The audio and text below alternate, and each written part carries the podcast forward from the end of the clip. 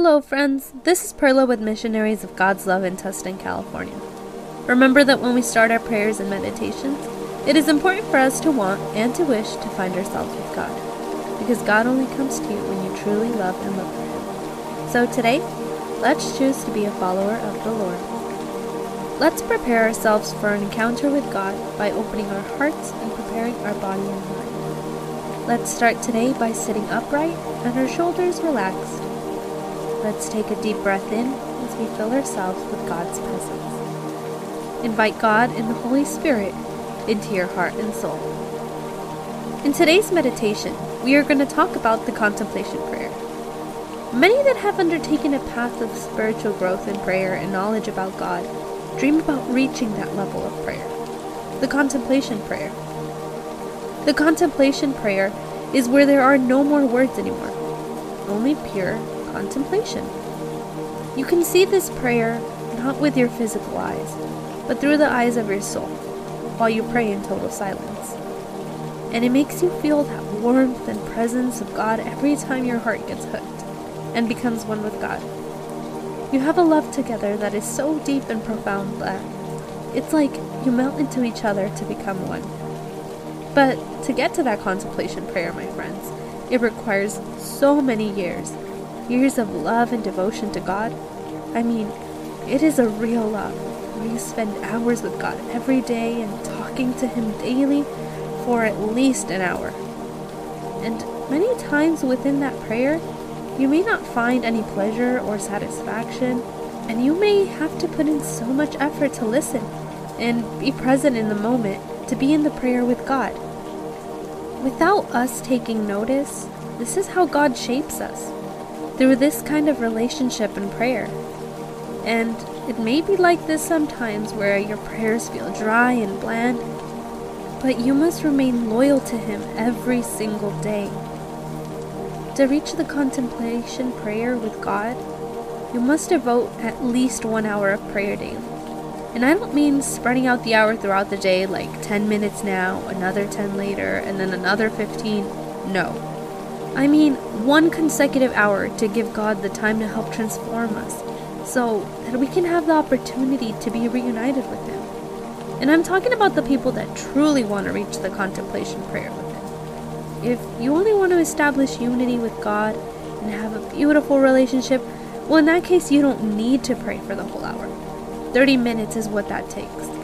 But the most basic, my friends, is if you dedicate at least 10 to 15 minutes daily. This just about establishes that you are on God's side. You are on His team. But what do I do with my time with God? Be it 10, 15, 30, or an hour? We meditate on His teachings, thinking about Him, and trying to please Him with our actions the next day after our prayer.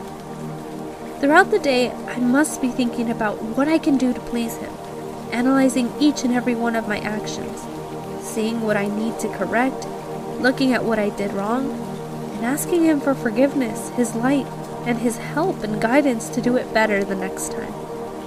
I need to be analyzing the way I treat others to see if God is in agreement with my approaches. My thoughts to see if they are positive or negative, if they are pure and clean, or at least neutral, or if they are dirty and negative, full of anger and resentment. I must be analyzing it all, but most importantly, my love for God. I must be seeing it, practicing it, and showing love to thy neighbor. And this is where we fail sometimes, my friends. In the love for God and the love for our neighbors, God is not worried when you fail, simply in when you say, My Lord, please help me and provide me guidance. I want to make this day better than yesterday. To understand a little more about contemplation, there's a story about Father Anthony de Mello that he narrates in one of his books. He said that one time the disciples asked the monk, who was their teacher for spirituality, and they told him, Teacher, could you explain how the contemplation prayer is? The teacher turned towards the garden in the monastery, where his dog Brownie was sitting on the grass, extremely attentive. The dog was still, and his gaze was focused towards a tree. where a monkey was hanging from one branch to another. The dog, almost without blinking, would not move.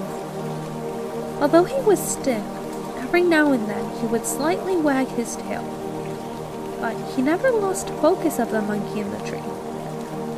And then the teacher told them, Do you see how Brownie is? That is the closest image of contemplation that I have seen today. The book of Imitation of Christ also tells us about this theme, and it says, There is great difference between the wisdom of an enlightened and devout man and the learning of a well read and brilliant scholar. For the knowledge which flows down from divine sources is much nobler than that laboriously acquired by human industry.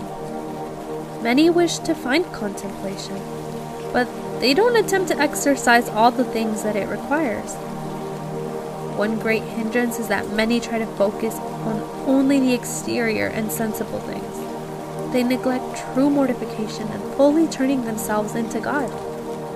I don't know what it is, or what spirit moves us, or what we can expect, but when we put so much effort into the transitory things, in the mundane civil things, and with difficulty and sometimes too late, we pick ourselves up from everything to consider and analyze our interior.